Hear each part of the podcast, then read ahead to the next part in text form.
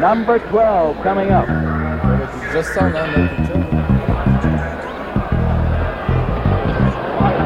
Grande traversée.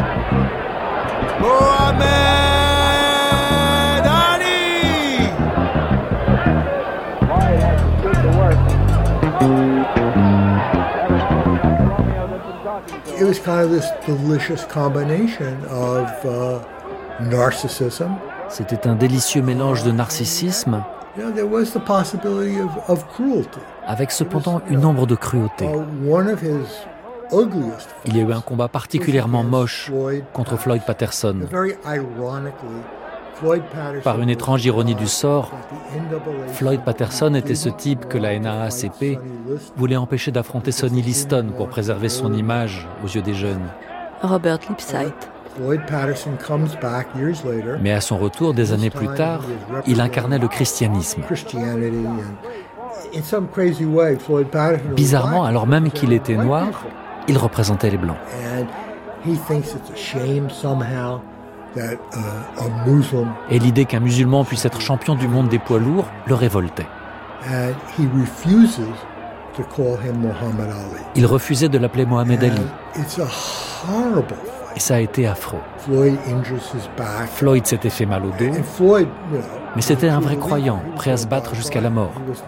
Il n'aurait jamais jeté l'éponge. And, and my image was, you know, a boy picking off the wings of a butterfly. L'image qui me vient, c'est celle d'un gamin arrachant les ailes d'un papillon.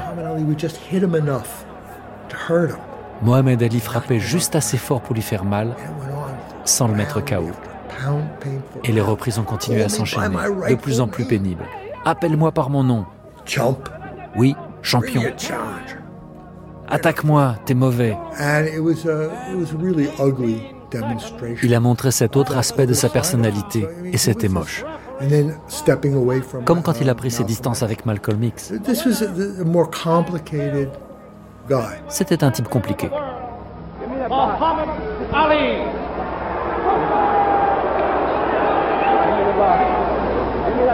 Let's see what we can do. Here's the world champion, Muhammad Ali. Champ, was it a tough fight? I have to say one thing for Floyd. Je dois dire une chose, j'ai fait de mon mieux. This I know. I'm just so surprised. Et je suis très surpris qu'il ait pu encaisser autant de coups. And I'd like to thank my leader, Ahmed Elijah Muhammad, for the courage Et je voudrais remercier mon guide, Elijah Mohammed, pour la force qu'il m'a donnée, pour toutes les prières à Allah qu'il a faites afin de me protéger de cette foule qui me hue, et de me permettre de battre sans pitié un rapide et très bon boxeur. Merci Allah de la part du plus grand boxeur musulman.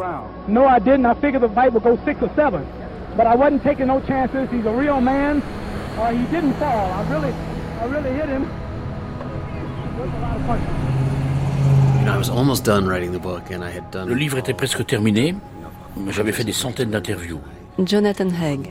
Il me restait encore à rencontrer une femme qui avait travaillé avec Martin Luther King à Chicago pendant l'été 66. Summer in Chicago, it was. Um, Martin Luther King attempt to move his essayait d'exporter son action dans les villes industrielles du Nord. and to go into America's cities. Et il avait And organisé he une organized grève des a loyers à Chicago. Les résidents des logements les plus vétustes avaient cessé de payer leur loyer et versaient l'argent sur un compte bloqué auquel les propriétaires n'auraient accès qu'après avoir accepté de faire des travaux de rénovation. Un jour, cette femme qui travaillait comme bénévole pour le révérend King a appris qu'une de ses clientes était expulsée de chez elle. Normalement, les propriétaires n'avaient pas le droit d'expulser les gens tant qu'ils continuaient à verser leur loyer sur ces comptes bloqués. Elle s'est donc précipitée sur place. À West Garfield Park, pour voir ce qu'il en était. Il faisait très chaud ce jour-là et quand elle est arrivée, toutes les affaires de la femme étaient sur le trottoir.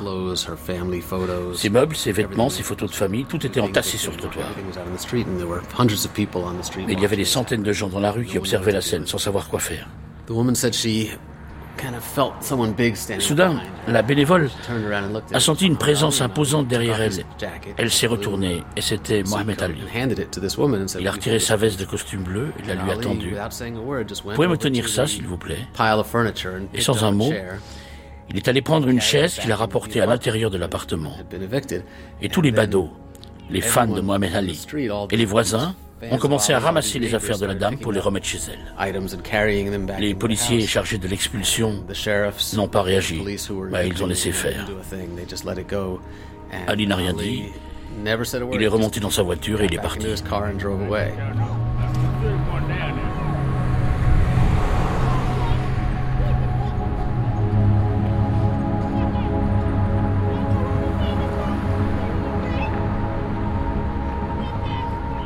Aujourd'hui, les quartiers sud de Chicago disent tout d'une bataille perdue. Silhouettes jeunes et claudicantes qui ont probablement déjà senti les raflures ou la pénétration d'une balle. Femmes qui hurlent à la folie à l'arrêt du bus, tandis qu'au carrefour, sous le feu rouge, un type tape diablement bien sur des caisses et des seaux, l'air de dire Nous restera toujours l'énergie de la musique. Au-dessus de lui, les panneaux de signalisation rappellent un peu d'histoire. Stony Highland Avenue a un autre nom, en forme de souvenir ou d'hommage. Elijah Muhammad Avenue. Tout au bout, au 7351, un bloc gris avec un dôme doré et un croissant à son sommet. La mosquée Mariam. Un panneau coloré animé de cristaux liquides annonce ici le siège de Nation of Islam. Les grilles tout autour ne vous invitent pas à approcher. Ce n'était pas exactement ici le siège de Nation of Islam au temps d'Ali, mais c'est ici qu'on raconte encore l'histoire d'un vaisseau spatial qui viendra sauver le peuple noir. Ici qu'on préserve devant des foules plus clairsemées la parole d'Elijah Mohammed. C'est dimanche. Une cérémonie vient probablement de se terminer à l'intérieur. Quelques enfants en costume cravate sombre jouent sur le parking. On devine des sœurs, les cheveux couverts d'un voile blanc, puis des hommes aux épaules et mâchoires larges qui s'approchent façon service d'ordre. Ils sont une dizaine, alignés dans leur long manteau noir. Une grosse cylindrée ralentit au niveau de la grille, abaisse de quelques centimètres une de ses vitres fumées pour laisser passer un ordre, qu'ils éteignent leur micro. C'était déjà fait. Peut-être y a-t-il à l'intérieur le grand chef, le vieillissant et controversé Louis Farrakhan aux commandes depuis 1981 de cette organisation qui s'est beaucoup épuisée. C'est lui qui chantait cette chanson qu'Ali aimait tant en 1960. Le paradis de l'homme blanc et l'enfer de l'homme noir.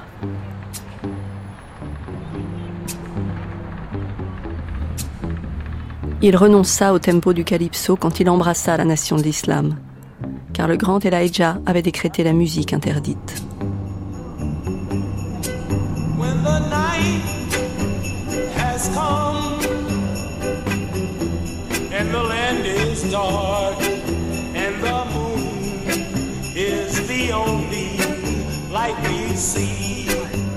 Ali aimait chanter lui aussi. Mais celle-là, c'était avant, quand il s'appelait Clay. Ali n'aurait pas pu l'enregistrer. Ali obéissait aux règles du combat. Un combat impossible à mener seul. Un combat à vous faire oublier qui vous aimez et ce que vous aimez. On ne se dégage pas de l'oppresseur sans fièvre. Nous nous éloignons puisqu'on nous le demande. La mosquée fait penser à ces lanceurs que les fusées expulsent après le décollage, parce qu'elles n'en ont plus besoin. Au carrefour, sous le feu rouge, les percussions résonnent encore, l'air de dire nous restera toujours la musique.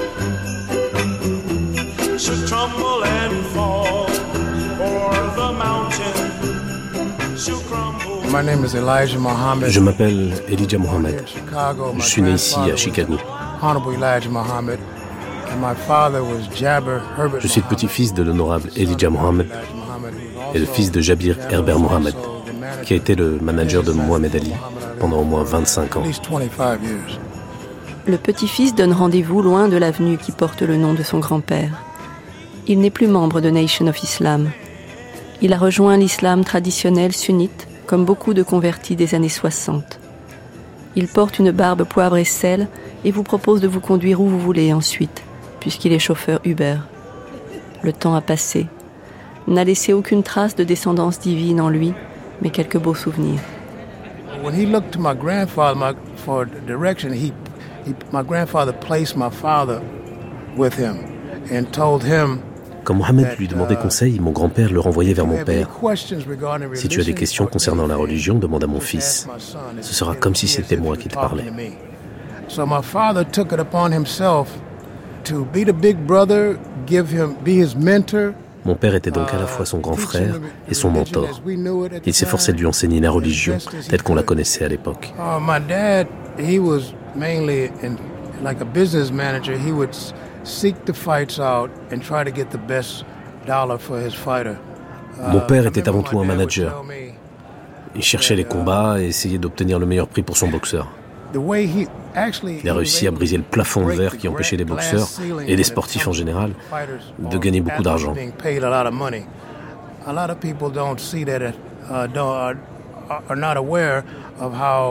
Peu de gens le savent, mais après Muhammad Ali, les sportifs ont commencé à empocher um, beaucoup plus d'argent.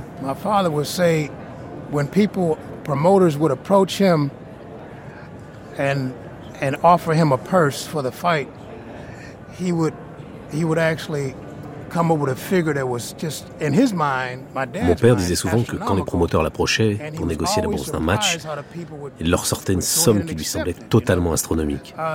Uh, Et il était toujours surpris de les voir accepter. My father was a busy. He he would pay all the bills, uh, do what you know. Had he had a huge law firm il payait les factures. Il avait un gros cabinet d'avocats, Sidley Austin, qui travaillait pour lui.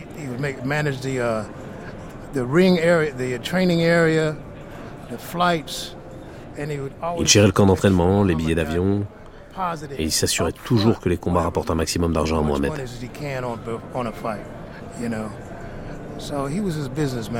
C'était son manager, voilà ce qu'il faisait. À un moment, mon père lui avait aménagé un ring à deux rues de chez moi. On vivait ici, au coin de la 47e rue et de Woodland Avenue, où mon père a ensuite fait construire une mosquée, la Masjid al-Fatir.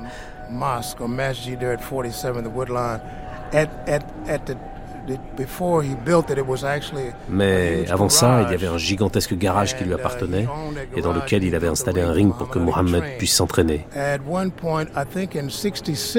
En 1966, euh, je l'ai accompagné à Francfort, en Allemagne, pour le match contre Karl Miltenberger.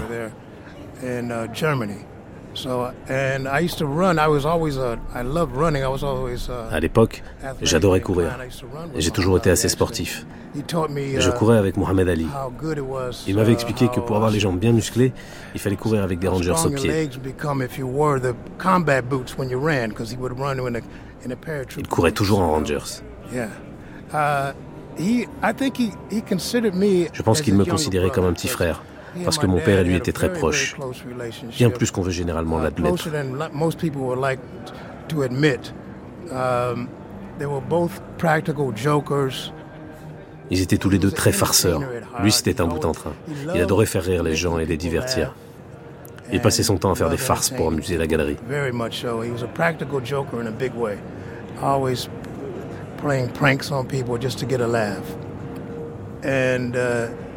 Je crois que Mohamed voyait les enfants de Jabir, d'Herbert, comme ses frères et ses sœurs. Et c'est comme ça qu'il me traitait.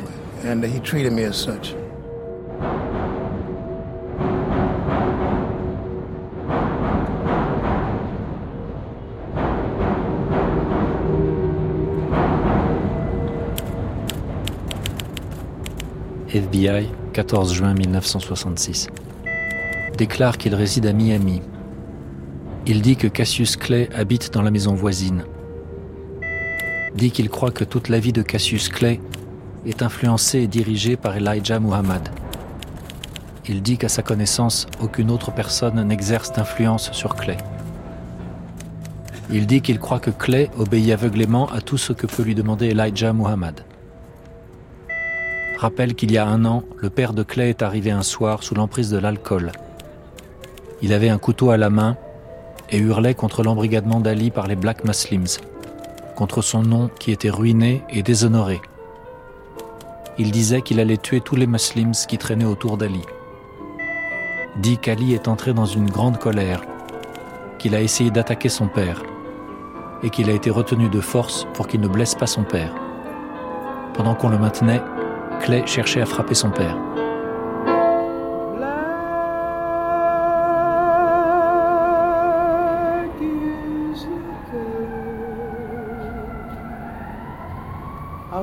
True love's home. is space so soft and wondrous.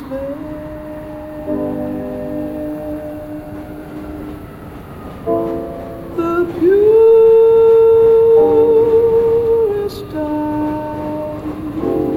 eyes and the strongest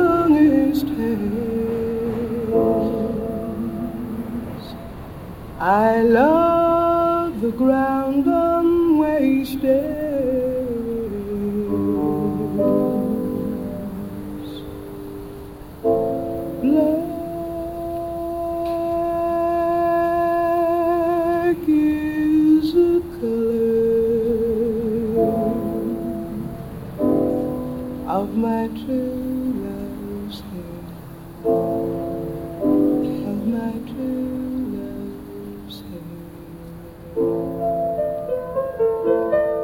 surveillance du FBI se resserre autour d'Ali. Son patronyme tangue dans les rapports des services secrets et les reportages. C'est Clay plutôt qu'Ali. Mais c'est bel et bien Elijah Muhammad, la figure du père désormais. Petit homme si frêle à côté du grand Ali, dont Malcolm X, avant de mourir, a révélé les trahisons, les dérives d'un gourou, mais dont le sourire, écrivit James Baldwin, est comme la promesse qu'il va ôter de vos épaules le fardeau de la vie.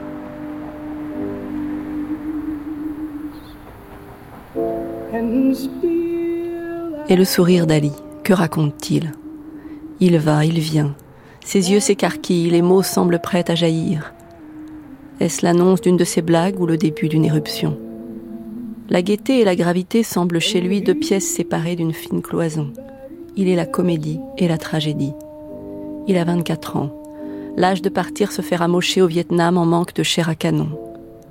Quoiqu'on n'enverrait pas le champion du monde se faire tuer là-bas, on l'expédierait sur une base américaine en Allemagne, puis, le temps de quelques exhibitions, sur les lignes arrières au sud-Vietnam, histoire de remonter le moral des troupes. Ça arrangerait bien les autorités américaines, en tout cas, qu'il s'éloigne, qu'il sorte du champ, le disciple d'Allah. Mais non. Deux ans plus tôt, il a raté les tests préliminaires au centre de préparation des forces armées. Il a passé sans problème les épreuves physiques, mais buté sur les exercices sur table. J'ai passé 20 minutes sur un problème de pommes et ensuite je n'avais plus le temps de finir, racontait-il. Un marchand vend des pommes à 10 dollars le panier. Combien paierez-vous une douzaine de paniers en sachant qu'on a retiré un tiers des pommes dans chaque panier? 10 dollars 30 dollars 40 dollars ou 80 dollars? Ils lui refirent passer l'épreuve, suspectant une tricherie. Il échoua à nouveau. Ce qui n'étonna pas ses anciens professeurs de Louisville il semble que Mohamed Ali souffrait de dyslexie et de dyscalculie. Par deux fois, il n'avait donc pas atteint les 30 sur 100 qui vous autorisent à porter un pistolet mitrailleur. J'ai dit que j'étais le plus grand, pas le plus intelligent, pestait-il. Il, n'aimait pas qu'on lui parle de cet échec. Mais il est le soldat d'une guerre intérieure. Il continue de caresser sa belle gueule comme une arme à la télévision. Est-ce que je ne suis pas beau? Parfois c'est d'un air impassible, pour ne pas dire maussade, que surgit la drôlerie, le baratin, la flamme des mots rebelles. C'est selon le jour, l'heure, le temps. Que de météo, que de masques changeants. Il est expressif comme un enfant, quand tant de visages adultes se ferment face aux brutalités de l'existence. Comme un enfant dont on ne sait jamais ce qu'il va faire l'instant d'après. Il est resté toute sa vie très naïf et immature à certains égards. Il n'a jamais totalement surmonté sa naïveté. Ça faisait partie de son charme, cette candeur. Jonathan Haig. Les gens sentaient qu'il n'y avait chez lui aucun vernis. Mais il ne faisait pas semblant, il parlait avec le cœur.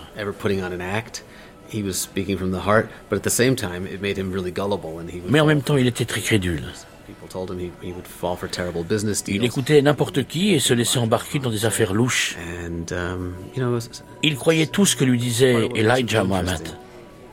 Euh, c'est aussi ce qui le rend passionnant. Il a toujours eu un côté naïf et confiant.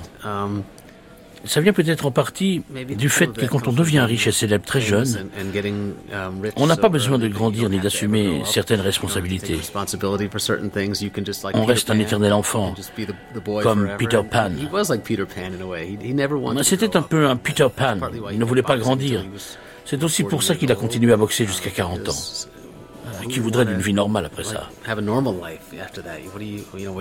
Pourquoi s'embarrasser de la quarantaine quand on est Peter Pan? Il savait qu'il voulait être un grand boxeur. Il savait qu'il voulait être célèbre. Son instinct le poussait à se rebeller et à toujours faire le contraire de ce qu'on attendait de lui. Mais il n'y avait jamais vraiment réfléchi avant de découvrir la Nation of Islam. Ce qui lui a plu, ce sont les points communs avec la boxe. L'importance de la discipline et de l'autodétermination. Mais comment être chaque jour connecté au cauchemar de son peuple et en même temps à son rêve de boxeur en grosse Cadillac rouge? Comment être nous et être moi? Comment effrayer l'Amérique blanche, porter le message séparatiste d'Elijah Muhammad et faire rire le pays dans les shows d'Howard Cosell avec lequel il forme un grand tandem de la télévision américaine? Le boxeur noir musulman et le journaliste juif né à Brooklyn. Le duo s'étire sur presque deux décennies, au bord du ring ou en studio. Tissé de connivence, de blagues, de faux coups de poing et d'un immense respect mutuel. Je t'ai rendu célèbre. Où que j'aille, tu me suis pour avoir ton nom dans les journaux et à la télé. Tu serais encore en train de voler des vélos à Louisville si j'avais pas été là.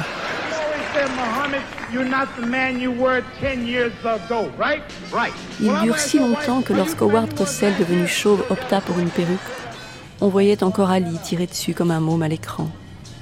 Tout était permis entre eux. Plus question de séparer le noir du blanc.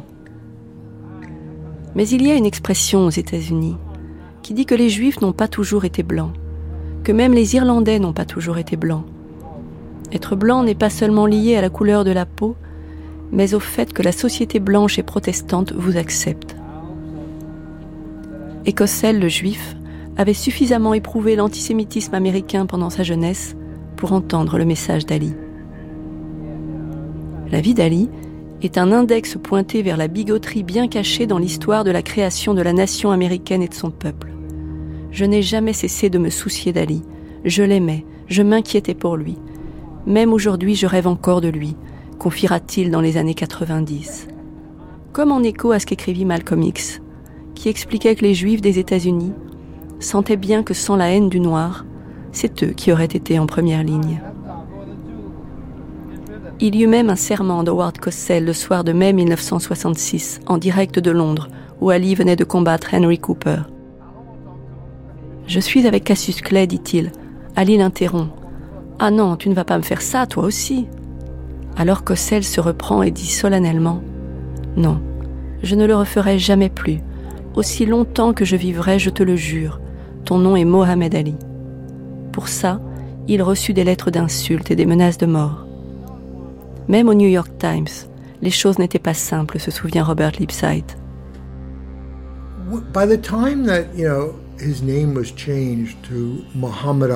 Lorsqu'il a commencé à se faire appeler Mohamed Ali, il était évident, au moins pour moi, qu'il était désormais un musulman pratiquant et qu'il avait pris un nom islamique. Mon problème Uh, c'était d'arriver à faire accepter ce nom au New York Times. À l'époque, le journal avait un rédacteur en chef bien à droite. Un journaliste célèbre nommé Ab Rosenthal. Uh, il était directeur de la rédaction, pas de la rubrique sportive. Et il avait décidé que tant que le changement de nom de Cassius Clay ne serait pas validé par un tribunal blanc, nous continuerions à l'appeler Cassius Clay. Il refusait aussi d'employer le terme madame pour des femmes non mariées. C'était un vrai dinosaure par certains côtés. Je n'avais aucun problème à l'appeler Mohamed quand j'étais avec lui. Uh, uh, Beaucoup de reporters sportifs blancs n'y arrivaient pas et l'appelaient champion. Il trouvait ça très hypocrite et il les apostrophait. Vous m'appelez champion parce que vous ne voulez pas employer mon véritable nom, Mohamed Ali. Ce n'était pas mon cas. Mais la seule façon pour moi d'insérer son nom dans le Times, c'était d'écrire Cassius Clay, entre parenthèses, qui préfère qu'on l'appelle Mohamed Ali, ou encore Mohamed Ali, plus connu sous le nom de Cassius Clay. Ça durait un bon moment, et c'était vraiment embarrassant. On s'est engueulé plusieurs fois au journal. Je disais, John Wayne et Rock Hudson, eux, vous les appelez par leur nom de scène. Vous n'appelez pas Cary Grant Archie Leach. Mais ils ne voulaient pas en démordre. Un jour, avec Ali, dans un moment de faiblesse que je regrette beaucoup, j'ai oublié de vous dire qu'il lisait très peu. Il se faisait peut-être lire les journaux, mais il n'avait même pas lu le Coran jusqu'au bout. Et donc, ce jour-là, je lui dis, je suis vraiment désolé, mais je ne peux pas toujours mettre Mohamed Ali dans le journal. Il m'a tapoté la tête et il a répondu, t'en fais pas. Tu n'es qu'un petit frère de l'establishment blanc. Ça m'a agacé. N'importe quoi. Uh, Et c'était vrai, bien sûr. Et comment aimer librement Sonny, si peu adepte des préceptes de l'islam? C'est Herbert Muhammad qui lui avait présenté Sonny Roy à l'été 1964, mais pour qu'il s'amuse un peu, un soir, une nuit ou deux. Autant contrôler aussi les filles qui tournent autour du champion. Elle était belle, serveuse dans un bar à cocktail. Herbert Muhammad l'avait probablement payée. Ce qu'il n'avait pas prévu, c'est que le jeune Ali tombe fou amoureux d'elle, dévoilant sa naïveté, sa fougue et surtout sa solitude. Je l'ai rencontré et il m'a demandé en mariage le soir même. Il était fort, mais il ne connaissait pas grand-chose. Il avait besoin d'une amie, racontera Sonny Roy. Il se marie un mois plus tard, civilement et religieusement. Très vite, les choses se gâtent.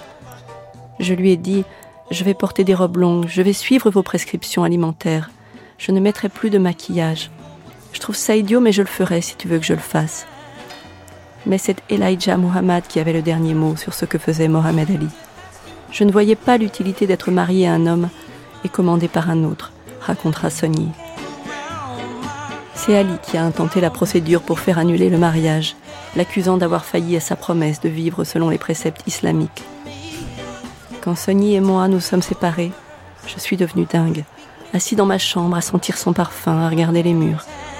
Mais ça devait arriver. Elle ne faisait pas ce qu'il fallait, dira Mohamed Ali. Tu as préféré l'enfer au paradis, bébé, lui écrit-il, juste avant que le divorce officiel ne soit prononcé.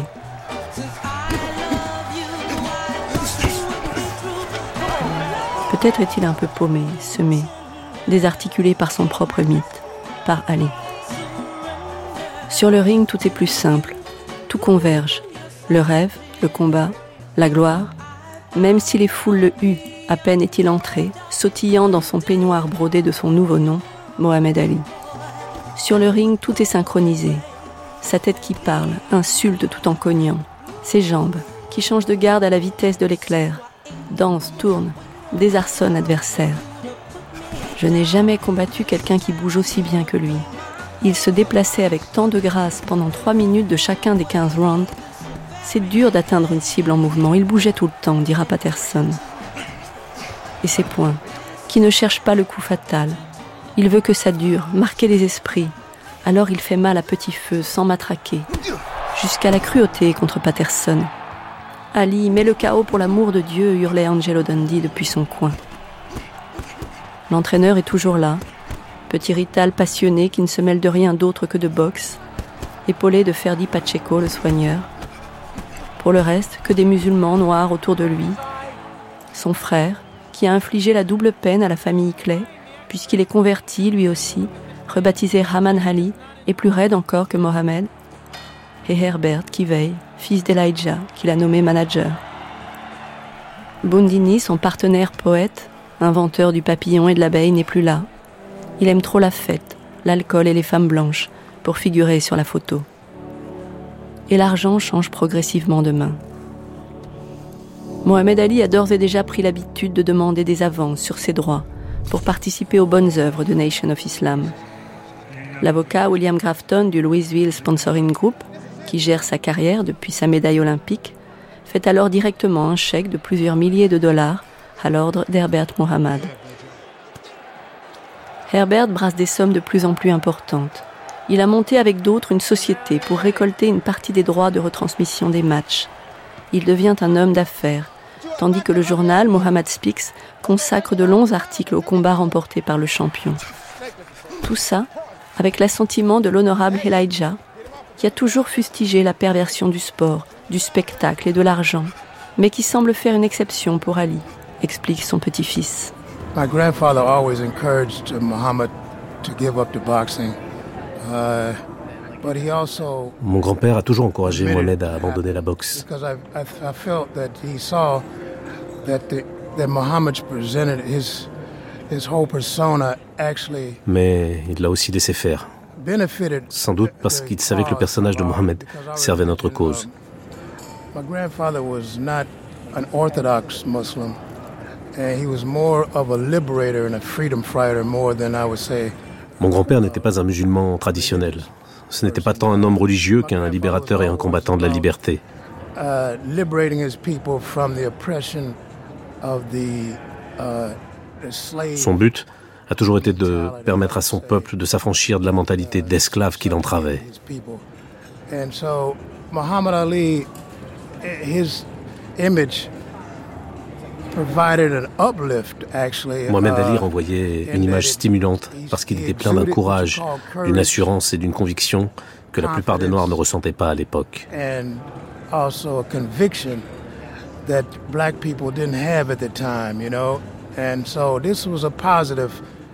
C'était un aspect positif de son association avec mon grand-père et avec notre religion.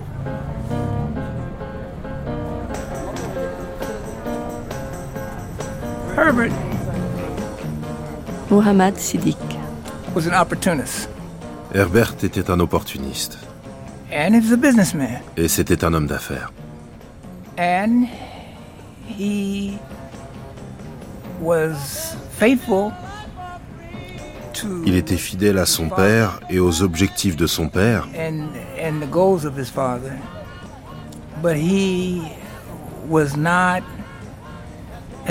mais il ne s'intéressait pas autant à l'aspect spirituel du programme. Uh, Comme je le disais, Herbert était un opportuniste. Il a fait de très bonnes choses, il était charitable, il Uh, venait souvent en aide aux membres de la communauté qui avaient des difficultés financières, et il faisait des dons généreux. made sizable donations to the community. And he was there and stood in support of his brother. Il a aussi apporté un soutien financier à son frère à chaque fois qu'il a pu. um, Après le décès de son père, il a voulu instaurer une sorte de codirection.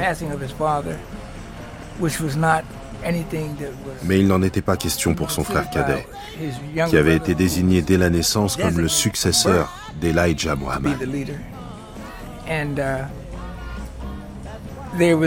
Ça a fait quelques remous qui ne se sont pas ébruités au sein de la communauté, mais les choses ont fini par se résoudre d'elles-mêmes.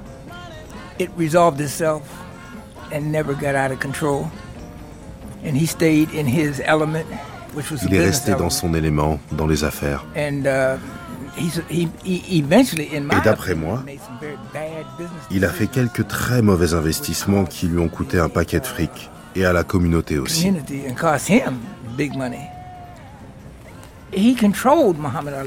À une certaine époque, il contrôlait plus ou moins Mohamed Ali,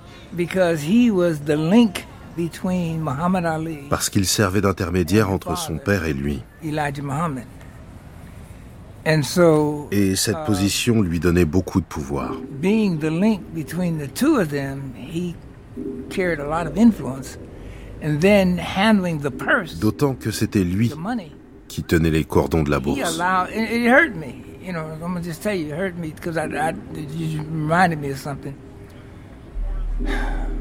I've always thought a lot of Herbert, you know, and uh, Ça me fait penser à quelque chose qui m'a beaucoup blessé. C'est lui qui a fait monter Don King à bord avec Mohamed Ali. Quand il est devenu célèbre, Mohamed Ali a fait des dons conséquents. Je me souviens qu'une fois, il est venu après un match et ils ont annoncé à la salle Mohamed Ali est parmi nous. Il s'est levé, il a dit J'ai quelque chose pour vous.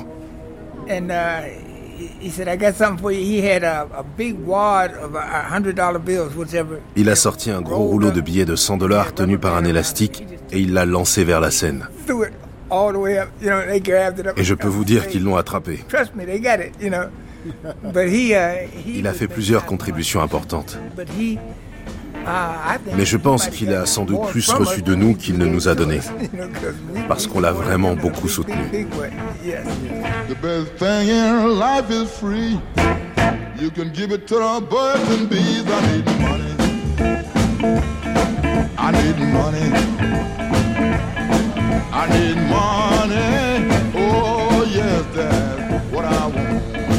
Mais en cette année 1966, le contrat signé par son père alors qu'il était encore mineur avec les riches blancs de Louisville arrive bientôt à échéance.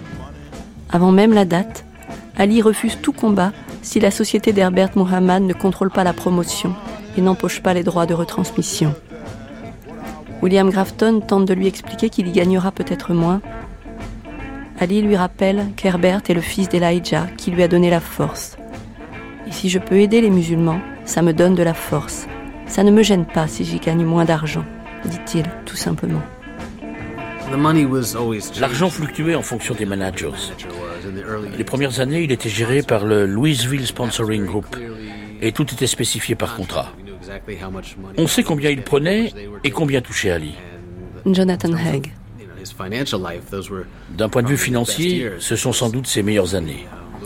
Le Louisville Sponsoring Group lui versait un salaire, il lui donnait un pourcentage des gains, payait ses impôts, le défrayait, lui obtenait des avantages fiscaux et versait de l'argent sur un fonds de placement pour ses vieux jours.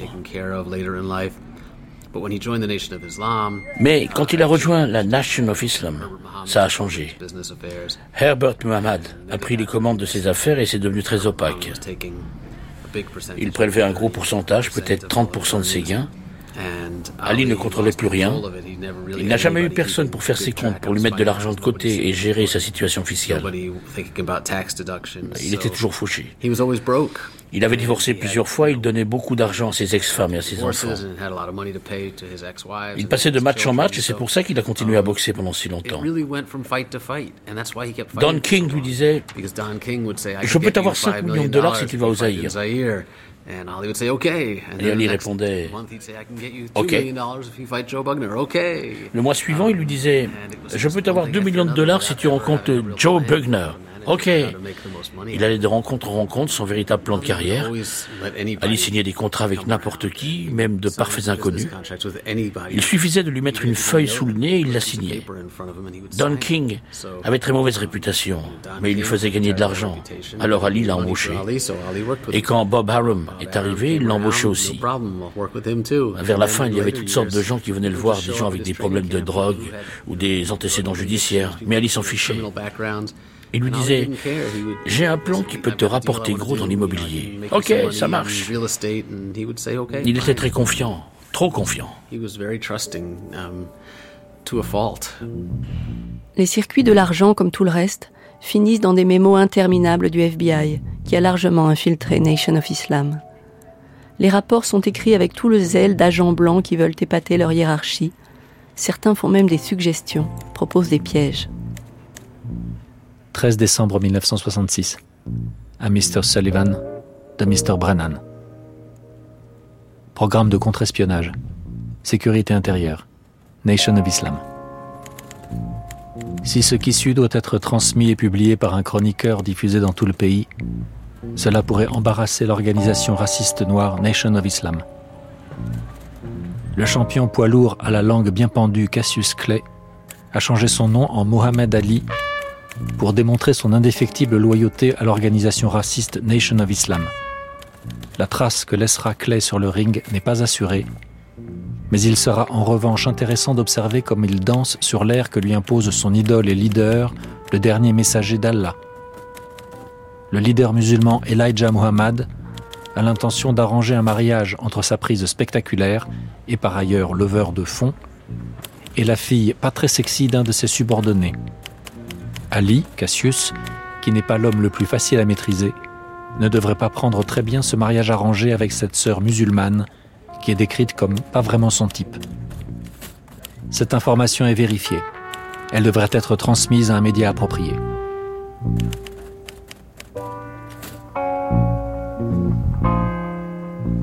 Mais c'est le Vietnam qui rattrape Ali. La guerre prend de l'ampleur. Il faut du renfort. L'armée abaisse le niveau requis au test d'aptitude. Ali peut donc être appelé sous les drapeaux. Lorsque la nouvelle tombe, Robert Lipsight est avec lui. The moment when uh, he found out Quand il a découvert qu'il était bon pour le service militaire, he had scored very badly. il avait eu un très mauvais score au test de QI. C'était fou parce qu'il apprenait vite, mais il ne lisait pas bien. Il était presque analphabète. Um, Il était donc difficile pour lui de passer un examen. Il avait obtenu un score médiocre. Mais l'Amérique était en pleine guerre du Vietnam et elle avait besoin d'augmenter ses effectifs, si bien que les critères d'aptitude physique et mentale ont été revus à la baisse. He is eligible. Et il s'est retrouvé bon pour le service. Il se trouve que j'étais avec lui au moment où il l'a appris. I was there on J'étais là pour autre chose. On était en 65 et un général auditionné par le Sénat venait d'accuser un sénateur qui s'était prononcé contre la guerre d'être un traître.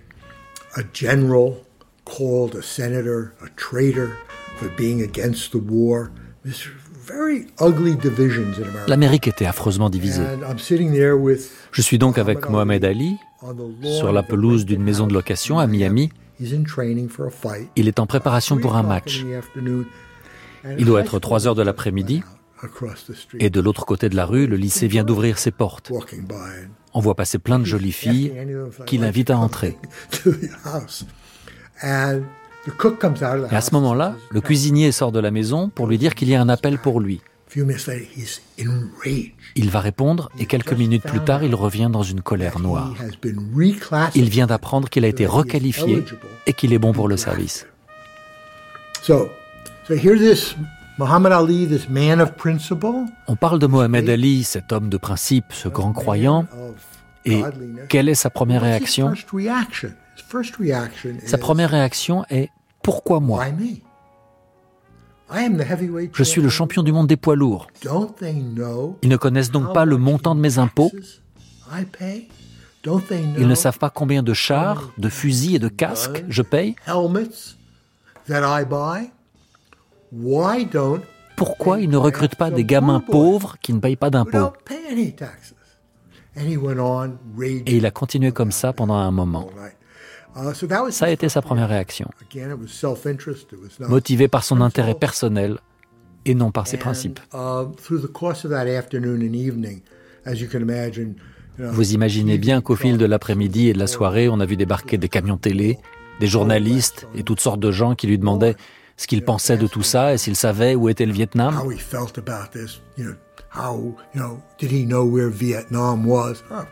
Bien sûr que je sais, alors qu'il n'en avait aucune idée. Are you ready Et êtes-vous prêt à aller vous battre et à mourir au front? Ça a continué pendant des heures,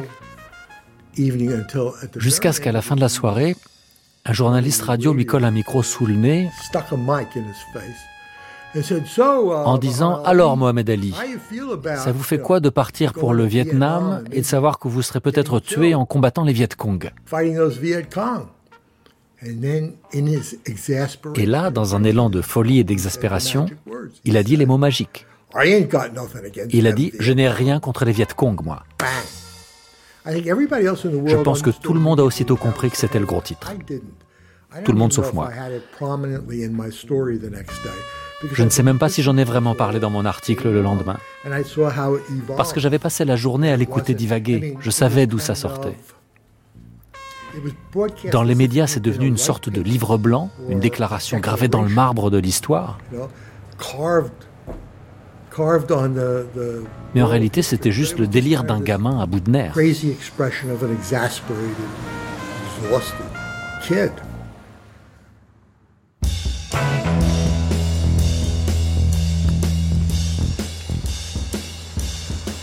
Ainsi sont montés les mots qui allaient devenir historiques, un point de ralliement. Ainsi s'est fabriqué le héros. Au bout de ses doutes, de son ego, son égoïsme, de sa peur, au bout de toutes ces contradictions tellement humaines, est venue la fulgurance.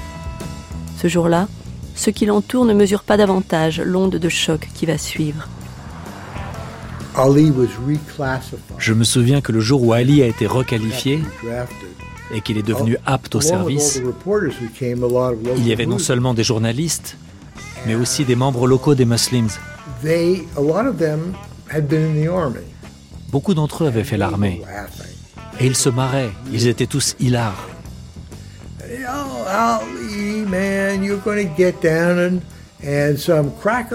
Ali, tu vas partir là-bas et un sergent blanc va te balancer une grenade dans le froc. Il trouvait ça très fin. Je crois bien que c'est Captain Sam qui a dit ça. C'était un type un peu fruste. Je ne le connaissais pas très bien. Il fait les gros titres du lendemain. Le pays est outré. La presse demande l'annulation des prochains combats. Le prochain, c'est contre Ernie Terrell à Chicago. La commission athlétique de l'Illinois est saisie. Ali est sommé de se présenter et de s'expliquer. Muhammad Ali, yes, sir. You've asked for uh, permission to address the uh, commission. You can proceed. Well, first of all, I would like to say I am not here to make a showdown plea as the press has played up. Je ne suis pas là pour un plaidoyer. I'm not here to apologize in the way that the press uh, has projected that I would apologize. Pour faire des excuses comme la presse l'a annoncé. I'm only here. I received a call in Miami. J'ai reçu des appels à Miami de gens qui ont investi dans le prochain combat, des gens en qui j'ai confiance.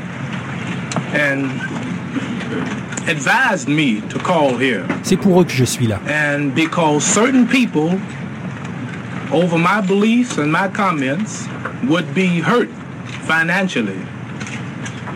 Uh, Parce que ces gens vont subir les conséquences financières de mes croyances et de mes déclarations. Uh, you and other people were put on the spot by the governor and other high authorities. My apology was only to apologize for what embarrassment or pressures that I put you under, not me. And my apology was also Je dois aussi m'excuser pour avoir dit à la presse des choses que j'aurais dû déclarer aux autorités et au bureau d'incorporation. Government officials are to draft board rather, I mean to say. I apologize for opening my mouth and saying things that Je m'excuse d'avoir ouvert la bouche, non pas devant eux, mais avec des journalistes et au téléphone. Uh, the. Je veux ce combat. Je suis en pleine forme. Et je veux honorer les contrats de ceux qui ont investi de l'argent.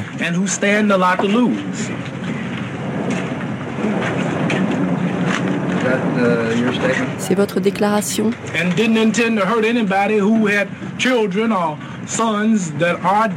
Et je ne voulais pas heurter ceux qui ont des enfants. Un fils là-bas au Vietnam. Voilà mes excuses.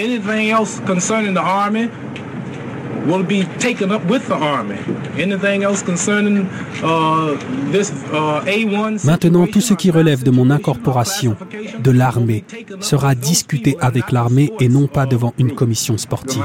Je répète ma question. Est-ce que vous vous excusez pour votre déclaration antipatriotique? Pardon? Je vous demande si vous vous excusez de vos remarques antipatriotiques.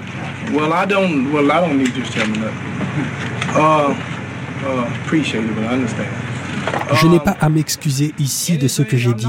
Je suis champion du monde. C'est une commission sportive. Je suis ici pour pouvoir défendre mon titre. Il balance. Il ne veut pas choquer autant que l'avenir le croira. Et il veut ce combat. Mais il est annulé. Et impossible de le programmer ailleurs. Aucun État, aucune ville américaine ne veut accueillir le champion du monde déserteur. Il lui faut traverser la frontière, aller au Canada pour affronter Chuvalo. Grande traversée. Muhammad Ali.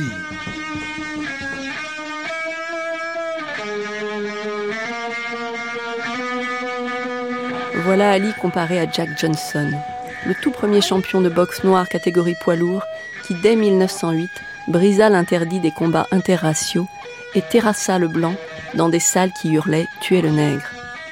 Ali aime la comparaison, c'est mon modèle, dit-il.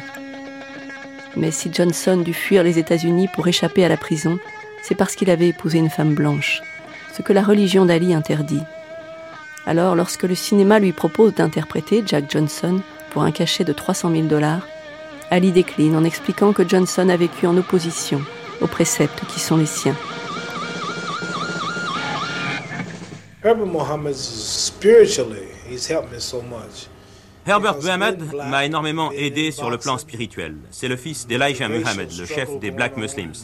Étant noir, étant boxeur, avec le conflit racial qui était en cours, tous ces films, toutes ces publicités qui pouvaient porter atteinte à ma stricte foi religieuse, je devais être dirigé professionnellement. Je ne pouvais pas tourner certains films, être mêlé à certaines scènes avec des femmes, certaines choses parfois que j'aurais pu dire m'auraient valu des ennuis. Alors je devais l'avoir à mes côtés parce qu'il connaissait son père Elijah Mohammed mieux que moi et la religion musulmane mieux que toute autre personne.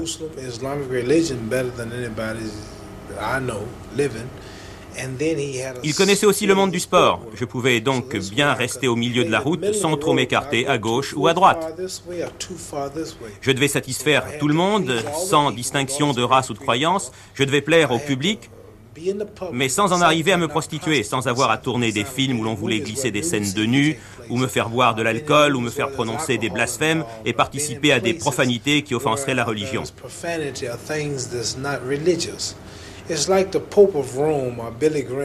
C'est comme si le pape à Rome ou bien Billy Graham essayaient d'être des athlètes professionnels et voulaient vivre dans le monde mais sans faire partie de ce monde. Alors Herbert Mohammed a été l'homme qui à tout point de vue m'a maintenu en vie spirituellement et physiquement. La religion a donc toujours joué un grand rôle dans votre vie. Sans la religion, je ne serais ni aussi grand ni aussi puissant que je le suis aujourd'hui. Je suis musulman, mon nom est Mohamed. Il y a davantage de Mohamed sur cette terre que n'importe quel autre nom. Mohamed est le nom le plus répandu sur terre. Ce nom, Mohamed Ali, et tout ce qu'il représente ont contribué à me rendre unique et supérieur à la moyenne des vedettes noires du spectacle ou du sport, qui ne représentent rien de tout cela et qui ne sont pas suivis ou aimés dans le monde comme moi. Mohamed Ali est le nom magique, la marque familiale, cela en raison de ce que je représente, en raison des idées que je défends et de mon intelligence, beaucoup plus que de la boxe proprement dite.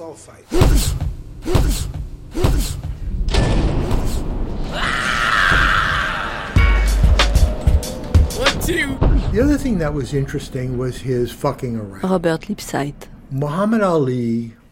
Ses coucheries sont intéressantes aussi. Mohamed Ali Mohamed Ali était capable d'offrir ses services à 8, 9 ou même 10 femmes en une après-midi.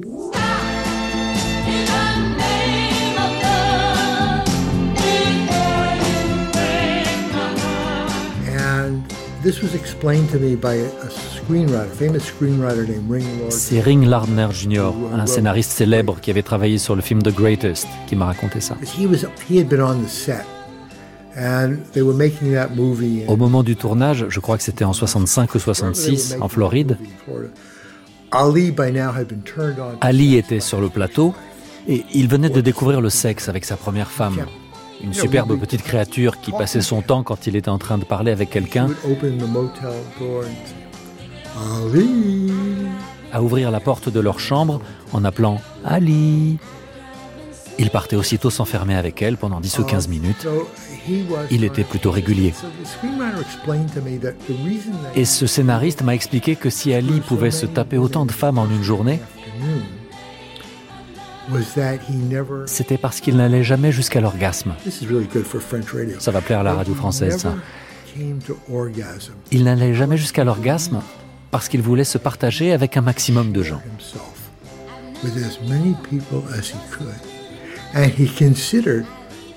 À ses yeux, ces quelques minutes de sexe avaient valeur d'autographe. Les femmes repartaient avec cet autographe de rêve qu'elles pouvaient garder toute leur vie.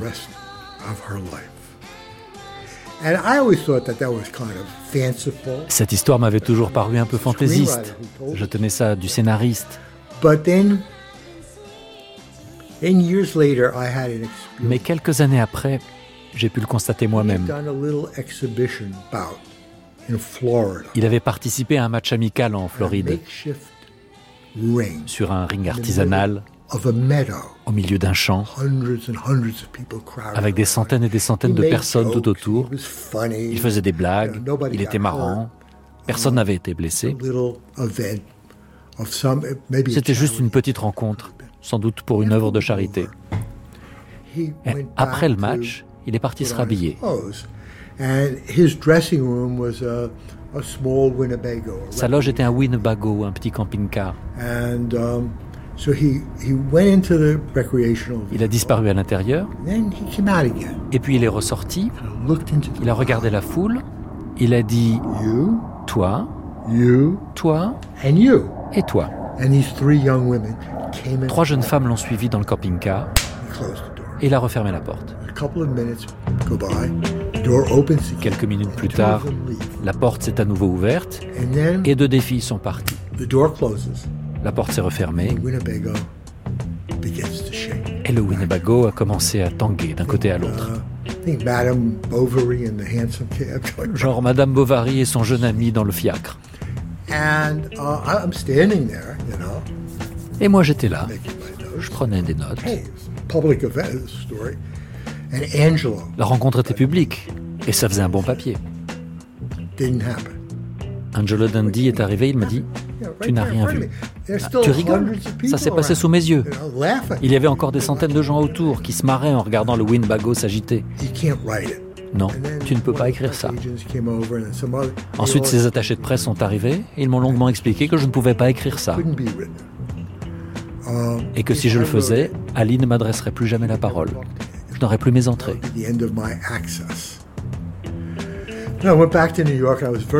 Je suis reparti pour New York, j'étais très triste.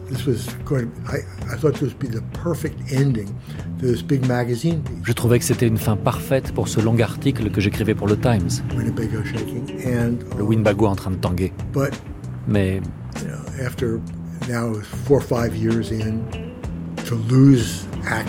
ne plus avoir mes entrées après 4 ou 5 ans, c'était vraiment dommage. Mais il fallait que je le fasse. Alors j'ai écrit mon article et je l'ai conclu sur le Winbago qui tangue. On comprenait très bien ce qui se passait. Um, le titre de l'article, que je n'avais pas choisi, était Le retour du roi des rois.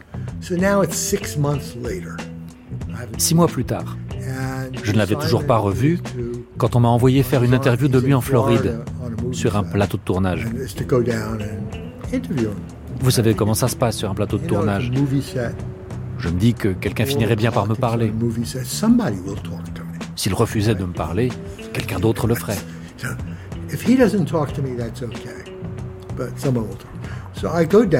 J'arrive sur le plateau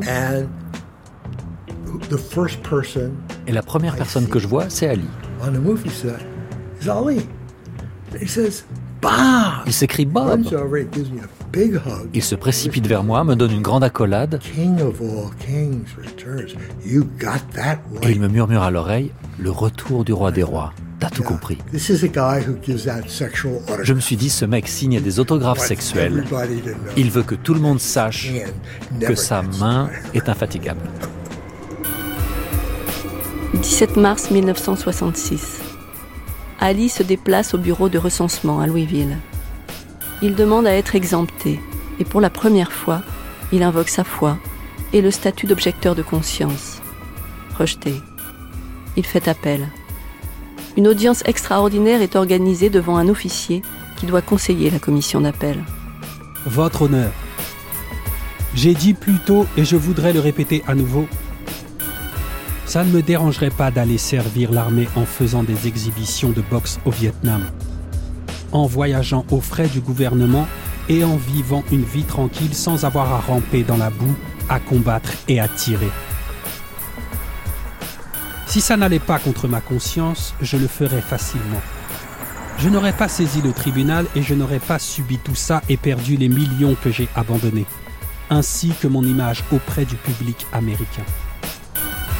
Elle est complètement ruinée à cause de cette audience.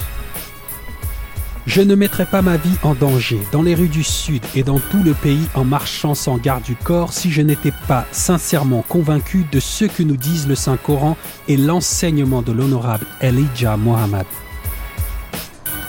Nous ne devons pas participer à une guerre aux côtés des infidèles. Et ce pays est un pays chrétien et non un pays musulman.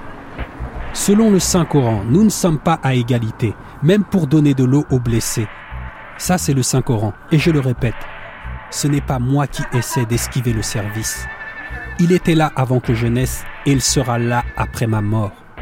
Et nous croyons non pas à une partie du texte sacré, mais nous croyons tout et chaque ligne. L'officier estime que Mohamed Ali est de bon caractère moral, intègre et sincère dans son objection de conscience. Mais ses conclusions ne sont pas suivies. Sa demande est rejetée. Nouvelle procédure d'appel, qui lui offre un sursis et quelques combats encore sur le ring. Une petite droite, mais pas appuyée. Pour l'instant, Kevin Williams a, coincé Gachusset dans les cordes, mais celui-ci s'est très vite sorti des cordes. Gachusset en direct du gauche assez appuyé cette fois-ci. Et encore Cassius qui attaque. Kevin Williams, pour l'instant, ne donne pas un coup. Il cherche l'ouverture, il cherche le coup dur, mais pendant ce temps-là, Cassius est en train de lui asséner quelques petits directs du gauche qui commencent à faire mal. Et c'est toujours Cassius qui attaque, tout en tournant autour de son adversaire. Kevin Williams cherche l'ouverture avant de taper. Pour l'instant, il a toujours ses points en garde et il n'essaye vraiment de décocher aucun coup à son adversaire. Un direct de gauche de Kevin Williams, répondait immédiatement par un autre direct de Cassius Clay. Les deux hommes s'animent un peu. C'est le premier round, c'est un round d'observation, ce qui est normal. Une petite droite de Cassius Clay, mais qui ne fait pas mal. C'est une petite note plutôt qu'autre chose. Encore une gauche de Cassius Clay. Et Kevin Williams vient d'accuser maintenant le premier coup de Cassius Clay. Cassius Clay rentre devant. Kevin Williams se protège comme il peut. Mais il vient d'encaisser une série de Cassius Clay. Kevin Williams saigne déjà du nez. Le direct de Cassius Clay encore. Cassius Clay a l'air d'avoir son adversaire. Vraiment à portée de ses points quand il peut. L'autre est beaucoup trop lent. Pour l'instant, n'a rien fait. N'a encore donné aucun coup. Cassius marque des points aussi facilement qu'il le veut. Et Kevin Williams saigne déjà du nez, comme je vous l'ai déjà dit tout à l'heure. You continue to be unafraid of this man. Yeah, uh, I'd like to say something right here. You know, Cassius Clay, yes. Why do you want to say Cassius Clay when Howard. Cosell and everybody is calling me Muhammad Ali? Now, Pourquoi tu m'appelles Cassius Clay alors que Howard Cosell et tout le monde m'appelle Mohamed Ali? Uh, Howard Cosell is not the one who's going to fight you. I am. You uh, making it really you... hard on yourself now. Well, Why don't you keep the thing in the sport angle? Why don't you call me my name, man? Well, what's your name? You told me your name was Cassius Clay a few I years ago. I never told you my name was Cassius Clay. Mon nom est Mohamed Ali. et tu vas l'annoncer sur le ring après le combat si tu ne le fais pas maintenant. Uh, tu te comportes comme un vieil oncle Tom, un autre Floyd Patterson. Je vais te punir. Ne m'appelle pas Oncle Tom. C'est ce que tu es. Éloigne-toi de moi, Oncle Tom.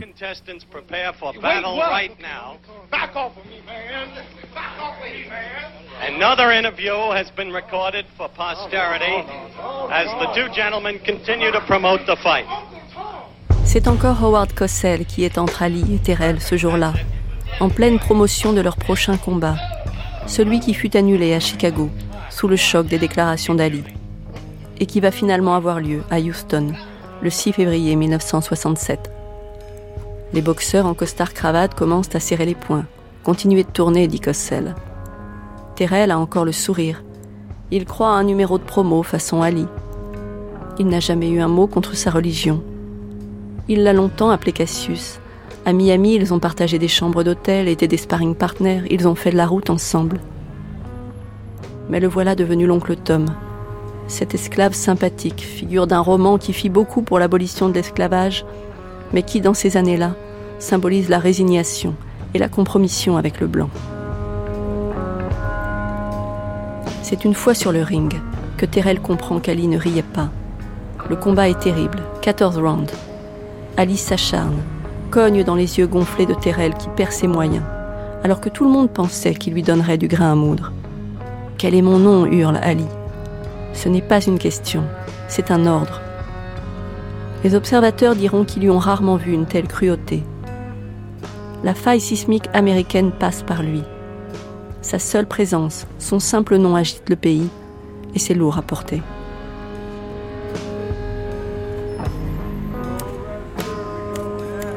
14 février 1967. Mémorandum. À Mr. Sullivan, de Mr. Brennan. Sécurité intérieure, Nation of Islam. Ceci pour vous aviser de la possible arrestation du champion de boxe poids lourd Cassius Clay, porte-parole de Nation of Islam, par le bureau des douanes du département du Trésor. Nous avons été informés par le bureau des douanes qu'il avait reçu une lettre d'Allemagne de source non identifiée, alléguant que Cassius Clay avait acheté là-bas pour plus de 3000 dollars de bijoux qu'il n'a pas déclaré à son retour aux États-Unis. Le bureau des douanes pense avoir la preuve d'un trafic en violation de la loi par Cassius Clay. Le bureau des douanes a demandé à nos services de les aider à localiser Cassius Clay pour l'interroger et peut-être l'arrêter. Il nous a également demandé de ne pas ébruiter l'information, ce qui pourrait ralentir son enquête. Cassius Clay est déjà l'objet de l'attention du bureau d'investigation sous le coup du Selective Service Act de 1948. Il est objecteur de conscience et prétend être le ministre de Nation of Islam. 15 février 1967. À Mr. Sullivan de Mr. Brennan. Sécurité intérieure, Nation of Islam. Ceci pour vous suggérer de nouveaux développements concernant le champion de boxe poids lourd Cassius Clay, porte-parole de Nation of Islam, concernant l'affaire de violation relevée par le département des douanes. Comme vous le savez, Ali a acheté pour 3000 dollars de bijouterie en Allemagne et ne les a pas déclarés à la douane à son retour aux États-Unis. Les douanes ont requis l'aide de nos services de Chicago pour localiser Ali, l'interroger et peut-être l'arrêter. Grâce à nos sources au sein de Nation of Islam, Clay a été localisé à Chicago et l'information transmise aux douanes. Clay, Herbert Muhammad, fils de Elijah Muhammad et manager de Clay, se sont présentés au service des douanes c'est Herbert Mohamed qui a parlé. Il a exprimé le souhait de trouver un accord sur le champ sans passer devant le tribunal. Il a dit que les bijoux avaient été offerts à Claire en échange de ses apparitions personnelles en Allemagne et qu'il ne savait pas qu'il aurait dû les déclarer. La pénalité a été évaluée à 2196 dollars. Mohamed et Clay ont dit vouloir les payer sur le champ. Mais en raison de la somme, le Bureau fédéral des douanes de Washington doit décider s'il accepte le paiement ou pas. Mémorandum, 7 mars 1967. À Mr. Deloach, de J.H. Gale. Sujet Cassius Marcellus Clay Jr., aussi connu comme objecteur de conscience. Cassius Clay a fait appel au général Hershey pour que son cas soit examiné par le bureau d'appel présidentiel. Le général Hershey a accepté sa requête. Le colonel Daniel Homer, directeur du Selective Service, a confirmé le 6 mars 1967 que Cassius Clay a entamé une procédure d'appel. Homer a noté un point intéressant. Le fait qu'un membre de ce bureau d'appel est un homme de couleur. Et qu'à sa connaissance, c'est la première fois qu'il y a un homme de sa race dans une instance chargée de se prononcer sur un refus de la conscription. Homer estime que ça pourrait par la suite empêcher Cassius Clay d'invoquer un préjudice, de prétendre qu'il est jugé en fonction de sa race et non parce qu'il refuse de faire son devoir militaire. Le soir du 22 mars 1967, écrivent les historiens Randy Robert et John Smith, Sugar Ray Robinson frappe à la porte de la chambre d'hôtel d'Ali, qu'il trouve assis sur son lit, incapable de dormir à 2 heures du matin, alors qu'il combat Zora Follet le soir même. Qu'est-ce qui ne va pas, champion? L'armée. Ils vont m'appeler, mais je peux pas y aller.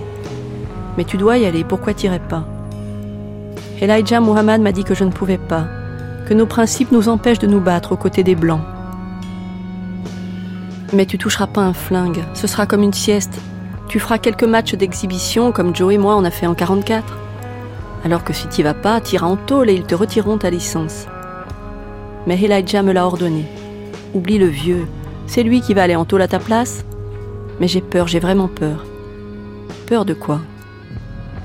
Ali n'a pas répondu.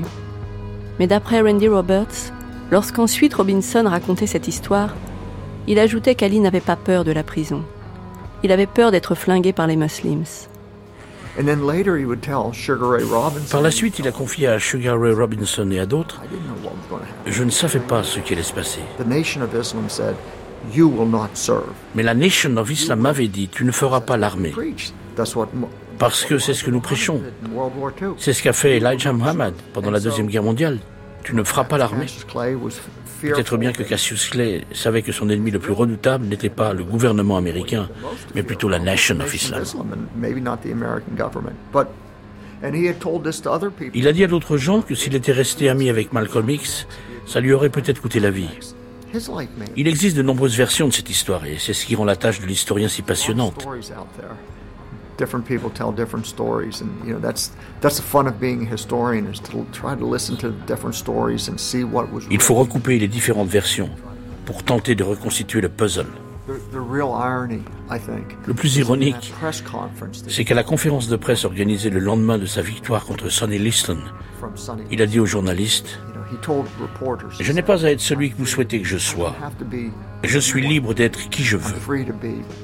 C'est ironique parce que je ne suis pas sûr qu'il ait jamais été libre.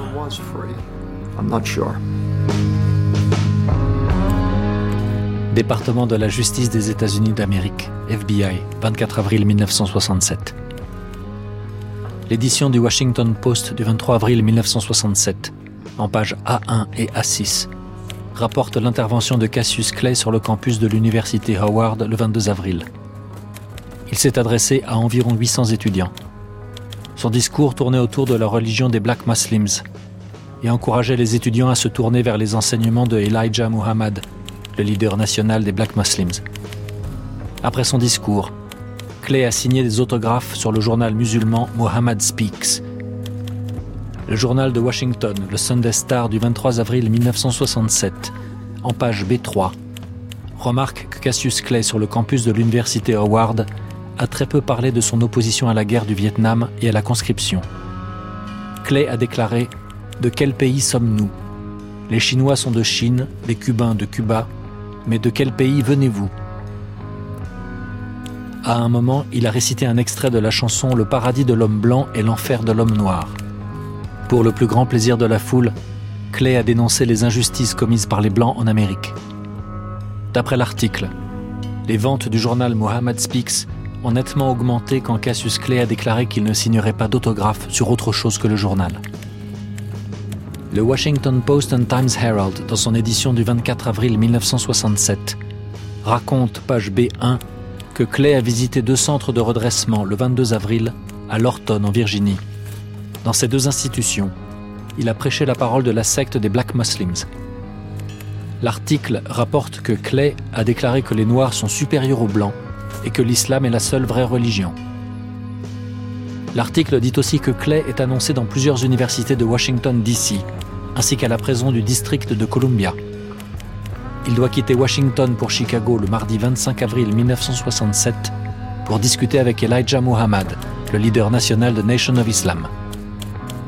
Clay s'envolera le 27 avril pour Houston, Texas. D'après l'une de nos sources, Clay a également parlé à la mosquée numéro 4 dans l'après-midi du 23 avril 1967. Il a évoqué le Black Power représenté par Elijah Muhammad et a expliqué que le maître des esclaves, le démon blanc, avait causé la perte des Noirs. Clay a déclaré qu'il préférait carrément mourir ou aller en prison que rejoindre l'armée. Notre source rapporte également que le soir du 23 avril 1967, de 11h à 1h du matin, Cassius Clay était en direct sur la radio WOL. Il répondait aux questions des auditeurs. Une seconde source nous apprend qu'à la réunion à la mosquée numéro 4, le 23 avril 1967, Clay a dit qu'il ne savait pas encore ce qu'il ferait le 28 avril 1967, jour où il est supposé se présenter à l'armée.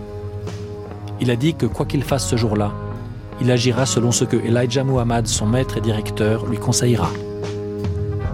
Les sources citées dans ce mémorandum ont fourni des informations vérifiées par le passé. Le 28 avril 1967, Mohamed Ali arrive au bureau d'incorporation des forces américaines à Houston. Il y a 26 appelés ce jour-là, qui partiront sur le champ faire leur classe à Fort Polk en Louisiane. À l'appel de Cassius Marcellus Clay, dans la salle des cérémonies, Ali reste immobile. Les officiers comprennent qu'il ne bougera pas. Ils lui expliquent qu'il est passible de 5 ans de prison et 5 000 dollars d'amende. Il répond qu'il est conscient des conséquences de son acte. Nouvel appel. Cassius Marcellus Clay. Mohamed Ali ne bouge pas. L'officier lui demande alors de faire une déclaration écrite. Ali écrit Je refuse d'être incorporé aux forces armées des États-Unis, car je demande à être exempté en tant que ministre du culte musulman. Très vite, les médias sont informés. Ali distribue un texte où il explique qu'il n'y a pas que l'armée ou la prison comme alternative devant lui. Il y a la justice. Une heure plus tard, les autorités de la boxe réagissent. Sa licence lui est retirée. Il est déchu de son titre de champion du monde poids lourd. 29 avril 1967, à John Edgar Hoover, FBI, Washington, D.C. Monsieur, je dois admettre que j'ai du mal à comprendre cet homme, Clay. Pourquoi ne pas le dépouiller de sa richesse et sa gloire pour que tout un chacun sache ce qu'il en coûte d'insulter son pays?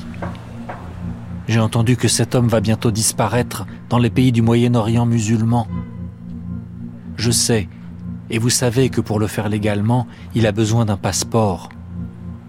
Quoi de mieux que le mettre en prison en attendant son procès, pour nous éviter qu'il ne récupère son passeport Trop anti-américain? C'est trop Dans votre tête bien aimée vous, monsieur Ouvert, avez le pouvoir d'empêcher que cet homme ne s'échappe à la barbe de l'oncle Sam et de nous, le peuple, qui l'avons fait riche et célèbre. S'il vous plaît, utilisez ce pouvoir pour qu'il paie pour sa conduite. Apprenez-lui qu'être américain passe avant la couleur de la peau d'un homme, sa religion et ses idées sur ce qui est bien ou pas. L'homme de Sacramento qui écrivit cette lettre et dont le nom est désormais effacé dans les fichiers déclassifiés du FBI a reçu une réponse de Hoover, lui expliquant qu'il n'était pas dans les attributions du FBI de décider de poursuivre quelqu'un, mais que le FBI assumait toutes ses responsabilités.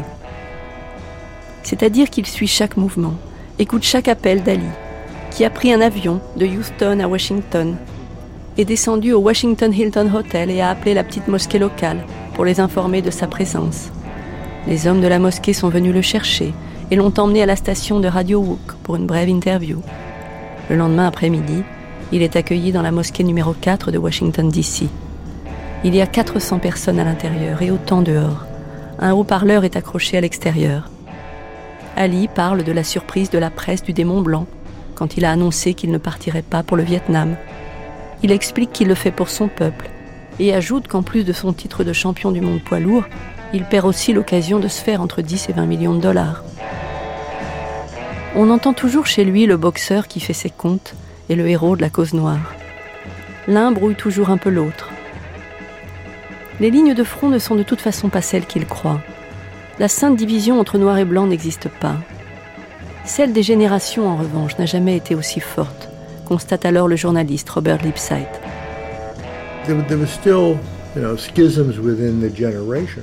Il y avait encore des divisions au sein de cette génération.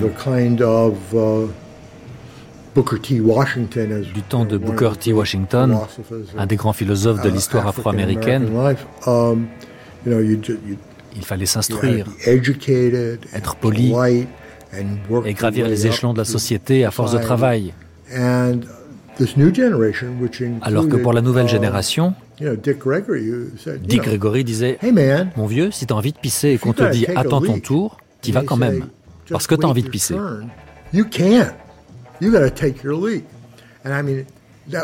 C'était sa façon à lui de dire c'est maintenant qu'on en a besoin, c'est maintenant qu'il faut se battre. Bien sûr, c'était l'impulsion de la génération des droits civiques, mais ce n'était pas monolithique pour autant.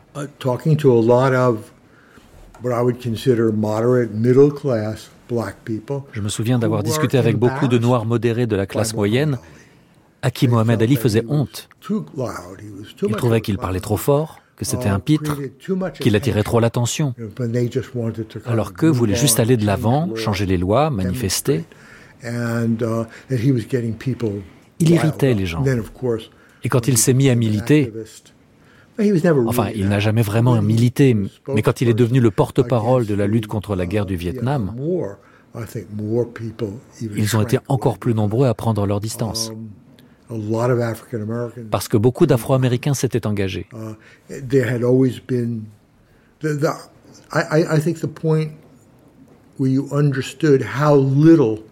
On mesure à quel point l'Amérique blanche comprenait mal l'Amérique noire.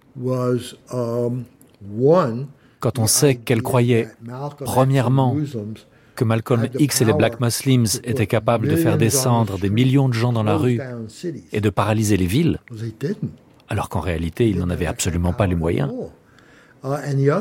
Et deuxièmement, que si Mohamed Ali refusait de faire l'armée, il deviendrait presque impossible de recruter parmi les Noirs.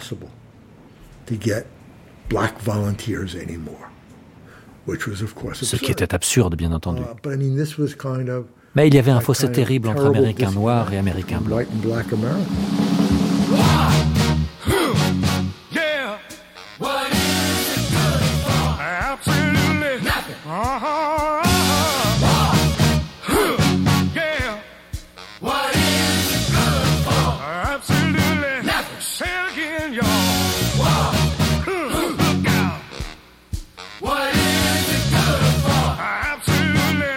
To me.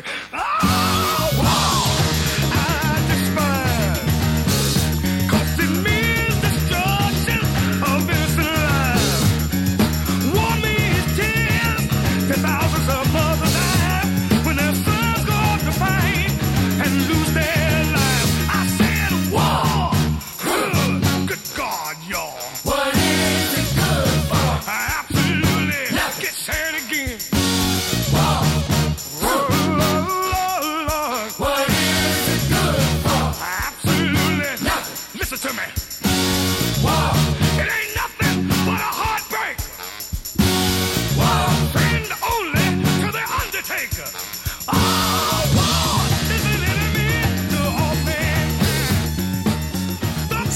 Salim Mouakil se souvient, lui, que le message d'Ali passait bien chez les Noirs partis au front. J'étais en Allemagne quand il a refusé de partir. Ça peut sembler paradoxal, mais la plupart des militaires noirs que je connaissais soutenaient à fond la décision de Mohamed Ali de ne pas s'engager.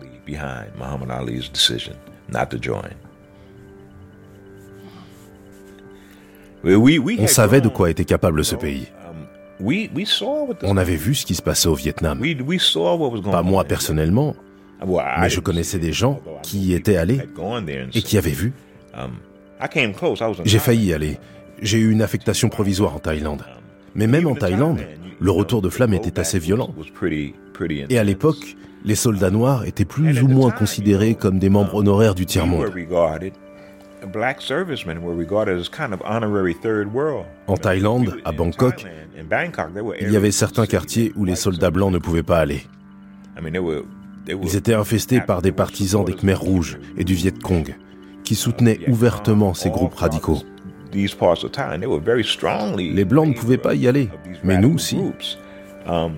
white servicemen, it was off limits to white servicemen, but it was not off limits to us. They embraced us, Ils nous acceptaient, alors même que nous faisions partie d'une armée ennemie. Ils nous considéraient un peu comme des alliés, et nous nous considérions nous-mêmes comme tels. Nous n'étions pas des traîtres, mais nous avions des sensibilités similaires. Nous comprenions ce qu'ils vivaient. Ça nous rappelait beaucoup ce que nous avions traversé dans ce pays. La façon dont ils étaient traités, la façon dont les États-Unis traitaient ces pays du tiers-monde, tout ça nous apparaissait soudain clairement. Autour de moi, il y avait beaucoup de militaires noirs qui étaient plus radicaux que la plupart des civils.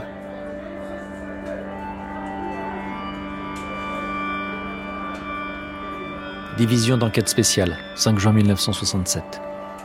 Plusieurs rapports montrent que la rencontre entre Cassius Clay et plusieurs athlètes noirs réputés à Cleveland n'avait pas pour but de le pousser à rejoindre l'armée.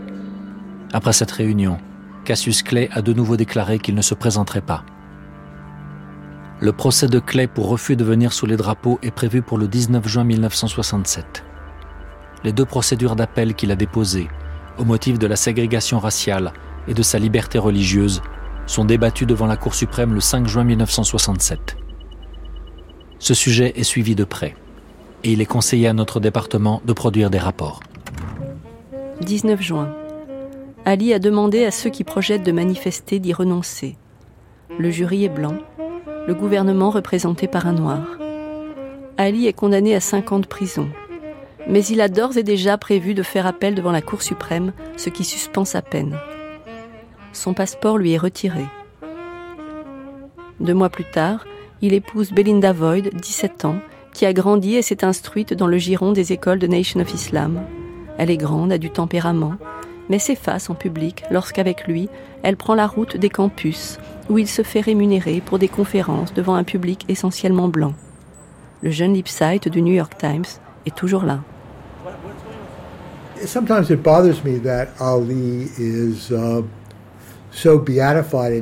J'ai parfois du mal à supporter la façon dont on encense Ali sans comprendre quelle était sa véritable force.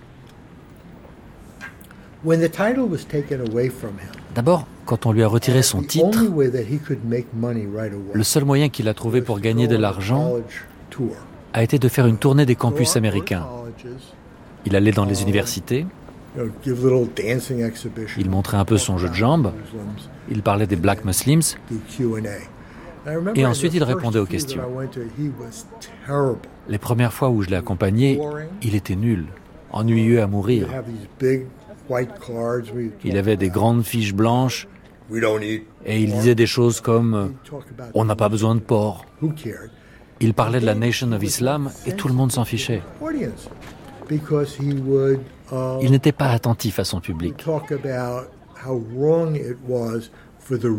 Il expliquait qu'il ne fallait surtout pas mélanger les races. Et là, il y avait 25 couples mixtes qui se levaient et partaient. Ensuite, il faisait... Et il se moquait de la marijuana. Une autre moitié du public quittait la salle. Il ne savait pas vraiment à qui il parlait. Il lui a fallu un peu de temps pour assimiler tout ça. Mais au moment des questions, il interrogeait sur le mouvement du Black is Beautiful, l'oppression en Amérique, ce que ça faisait de vivre dans une ville marquée par la ségrégation comme Louisville, ou les raisons de son refus de partir se battre au Vietnam. Et petit à petit, il a commencé à mieux cerner le monde dans lequel il vivait et les principes qu'il était censé embrasser. Je crois qu'après un an ou deux de ces séances de questions-réponses, il pouvait dire Je refuse d'être un noir envoyé par les blancs pour tuer des jaunes. Il savait de quoi il parlait. Peu à peu, il a évolué. Parce qu'il était intelligent et vif. Il manquait juste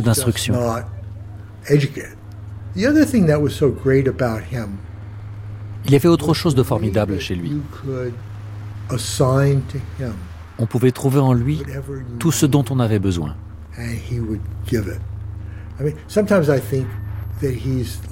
Je me dis parfois qu'il était comme un de ces réfrigérateurs couverts de magnets à aphorismes.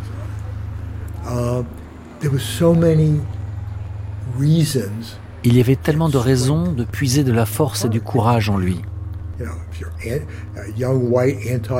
Avec Ali, un gamin blanc opposé à la guerre ne se sentait plus si lâche.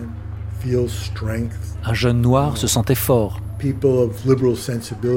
Les gens de gauche voyaient qu'un athlète pouvait se comporter en un héros. Je crois que son ultime héritage, ça a été de rendre les gens courageux. Il leur donnait du courage.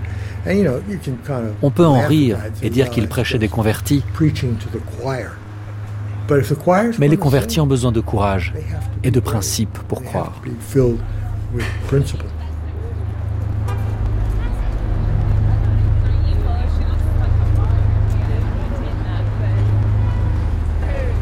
Soirée de gala au Madison Square Garden de New York pour le match Joey Fraser-Buster Matisse comptant pour le championnat du monde des poids lourds. Mais pour ces manifestants, ce match est une escroquerie, car il n'existe qu'un seul champion du monde, Mohamed Ali, qui sous le nom de Cassius Clay avait commencé sa carrière comme champion olympique à Rome à moins de 20 ans. Devenu objecteur de conscience en épousant la foi musulmane, Mohamed Ali a été déchu de son titre. Mais pour ces manifestants, qu'importent les décisions du tribunal ou les décisions des fédérations de boxe, Mohamed Ali est toujours le plus grand et le plus fort. C'est lui le champion. Et ce ne sont pas les policiers qui les empêcheront de le crier sur les trottoirs de New York.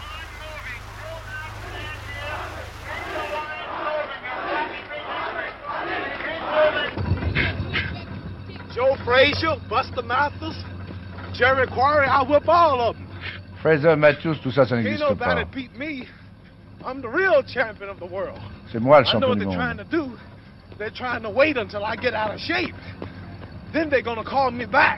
Ils espèrent que je vais devenir hors de forme. They're gonna say, well, we'll get the big mouth now. He's tired. He's old. He's fat. But I'm Ils pensent trick que je suis vieux, ils pensent que j'ai grossi, et je vais tous les posséder. C'est toujours moi le plus fort. France down. I'm the real champ of the world. Je suis le vrai champion du monde.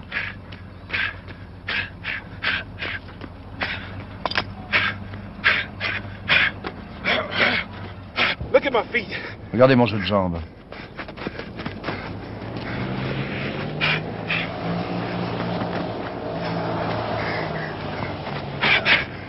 Who's the champ? I'm the champ. Qui est le champion? Je suis le champion.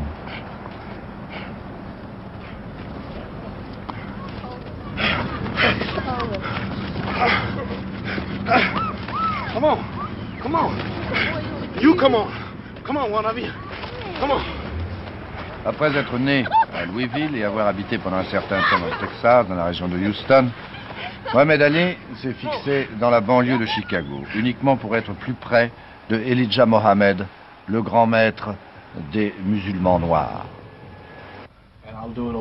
Il a changé de métier, il n'est plus boxeur. Il mène une petite vie de bourgeois.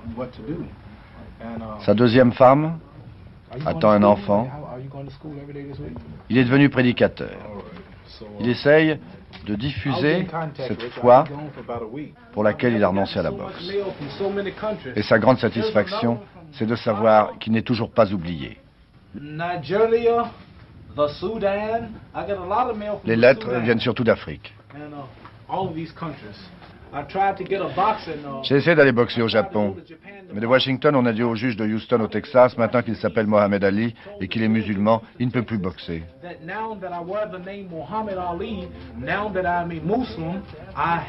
Et pourtant, je suis chez moi dans plus de 50 pays à travers le monde. Son métier de prédicateur, Mohamed Ali le fait aussi consciencieusement qu'il faisait son métier de boxeur. C'est sur un magnétophone personnel qu'il écoute les messages du maître Elijah Mohammed. these tapes and study them. For an example, I'll let you hear the introduction of one of his tapes on true religion. Greetings to you. I am Elijah Muhammad. Mais la grande question qui se pose, est-il sincère? Are you really sincere? Well, many people ask me, uh, they say, Are you sincere? C'est ce que me demandent beaucoup de gens. simply uh, say to them, What do I have Je leur réponds simplement uh, qu'est-ce qu'il faut vraiment que je fasse pour être sincère? Au tribunal, on me demande la même chose. Uh, sincere? Et qu'est-ce qu'un homme doit faire $10 pour vraiment être considéré comme sincère? Boxing, uh, in a field of entertainment, music, rock and roll, endorsements. J'ai donné environ 10 millions de dollars de ce que j'ai gagné sur les rings. years for my Islamic beliefs. My first wife, I had to divorce Je risque d'aller en prison on pour to the 5 ans. J'ai dû divorcer de ma première femme parce qu'elle ne voulait pas se conformer aux coutumes musulmanes.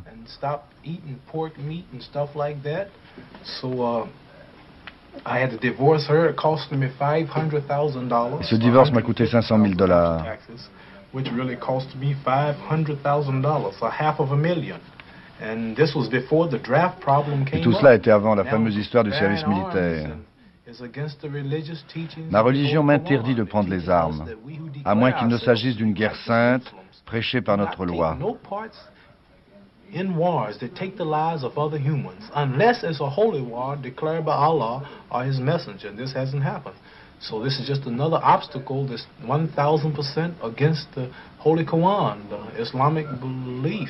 So uh, Je dois obéir à la loi islamique. up for my religious beliefs. So if I'm not sincere, then what do you call it? A man who Alors si je ne suis pas sincère, comment m'appelez-vous alors? Un homme qui a renoncé au titre de champion du monde, à la gloire, à l'argent, qui risque de se trouver seul, enfermé dans une prison pendant cinq ans?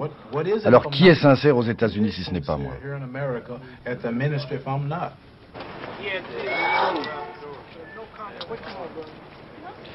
Et Mohamed Ali, le prédicateur, parcourt les États-Unis. Il va prêcher dans les mosquées. Il est l'un des prédicateurs les plus recherchés par ce groupe très actif que l'on appelle les musulmans noirs, the Black Muslims.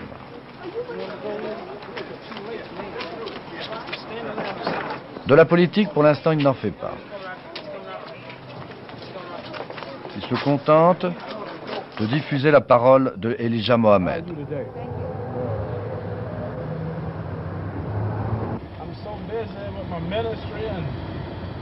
Il travaille, il travaille sérieusement. Il parcourt des milliers de kilomètres en voiture. Il va d'une mosquée à l'autre, il va d'une université à l'autre.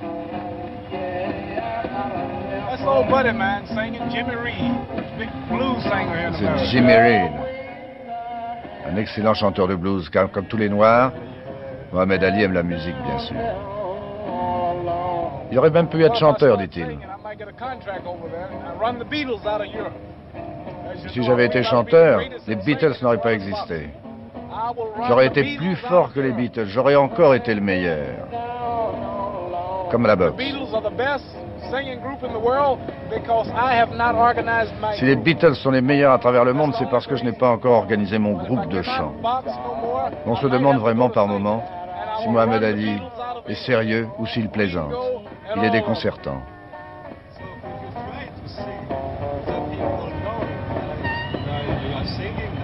I'm coming to get the Beatles. I will run them out of England, yeah, yeah. Well, I'm Bien sûr, il faut que je m'entraîne un peu.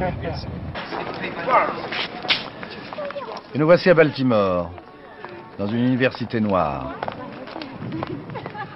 Mohamed Ali a été invité. Plus exactement, il n'est pas invité. Quand il vient donner des conférences ou prêcher, il est payé. Car c'est maintenant son seul moyen de subsistance.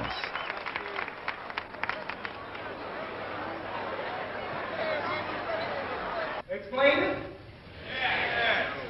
White folks, we want to live next to you. We want better housing. Don't do better than that. He sleep in the Quand il était sur un ring, on lui reprochait souvent d'être comédien.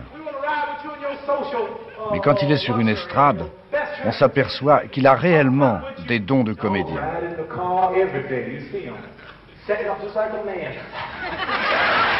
Il prêche, d'accord, mais ce n'est pas un sermon.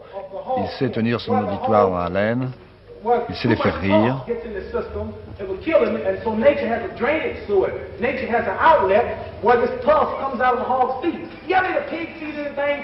De quoi parle-t-il? Des Noirs à travers le monde.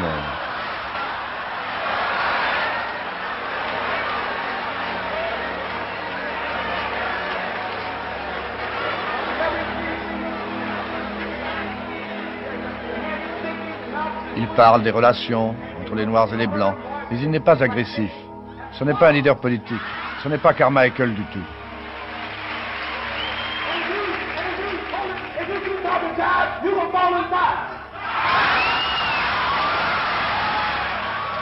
N'est plus sermon, c'est un numéro comique.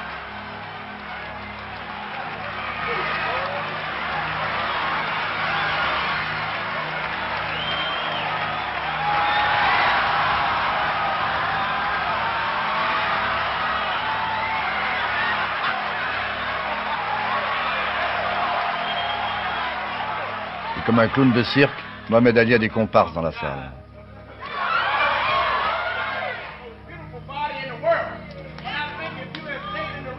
Mais qu'importe la méthode utilisée, ce qui compte pour Mohamed Ali, c'est de convaincre les Noirs qu'ils retrouveront leur dignité en suivant la religion d'Allah.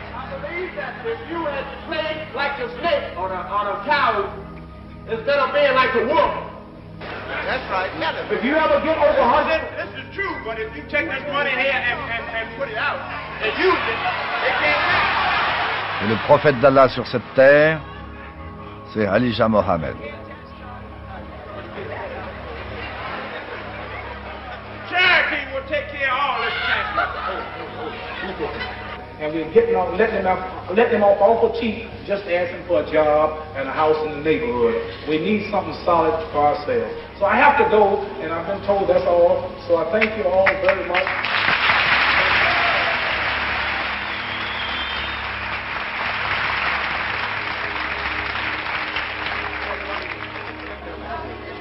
Il fait en réalité trois ou quatre conférences par semaine.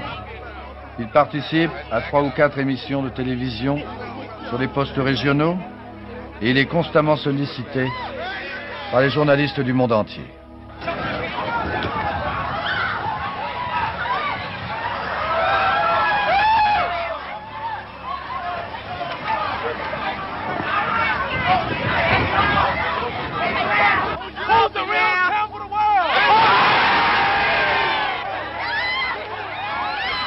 Pour tous les Noirs d'Amérique et d'Afrique, même si un jour il doit aller en prison, Mohamed Ali sera toujours le champ, le champion.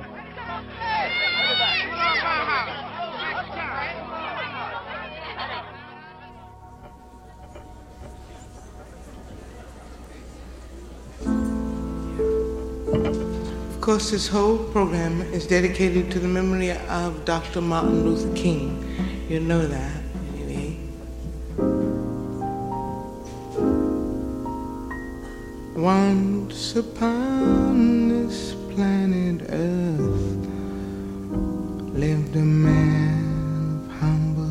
Martin Luther King vient d'être assassiné à Memphis. Au sein de la communauté noire divisée, la question monte. Est-ce déjà la fin?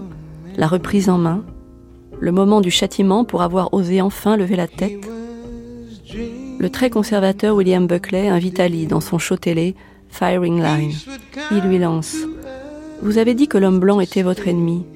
Je crois savoir que ce n'est pas vrai. Je crois que vous avez été empoisonné par votre guide. Ali sursaute. Comment osez-vous dire qu'Elijah Muhammad nous empoisonne à nous faire croire que l'homme blanc est l'ennemi? C'est vous qui nous l'avez appris.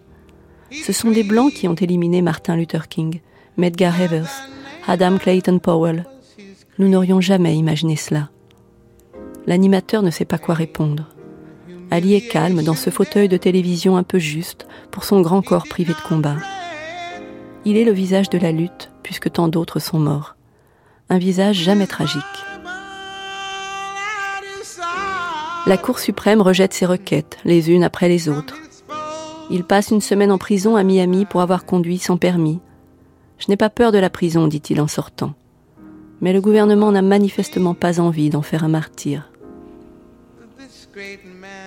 Elles sont finies les longues marches pacifiques du Dr King.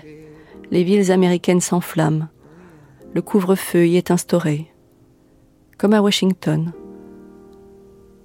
Le français Romain Gary s'y aventure un soir à la recherche d'un ami noir qu'il appelle Red. Il l'a rencontré quelques années plus tôt à Paris. Red est devenu un des leaders radicaux. Il règne sur une bande de jeunes pilleurs armés.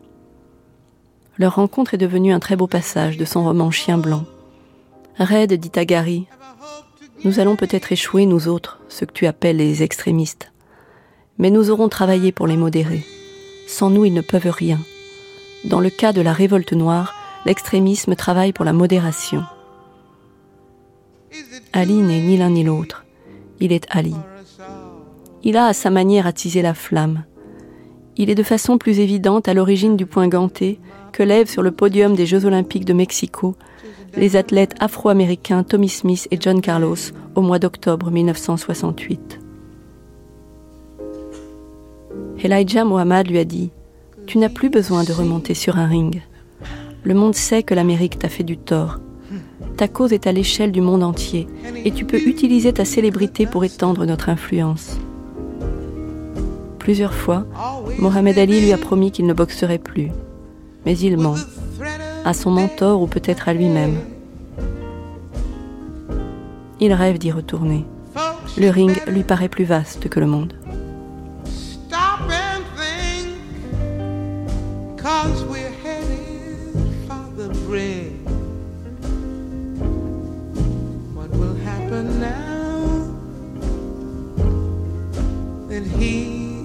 He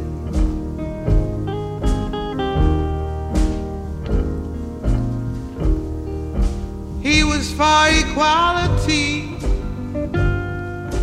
for all people, you and me. Full of love and goodwill. Hate was not his way.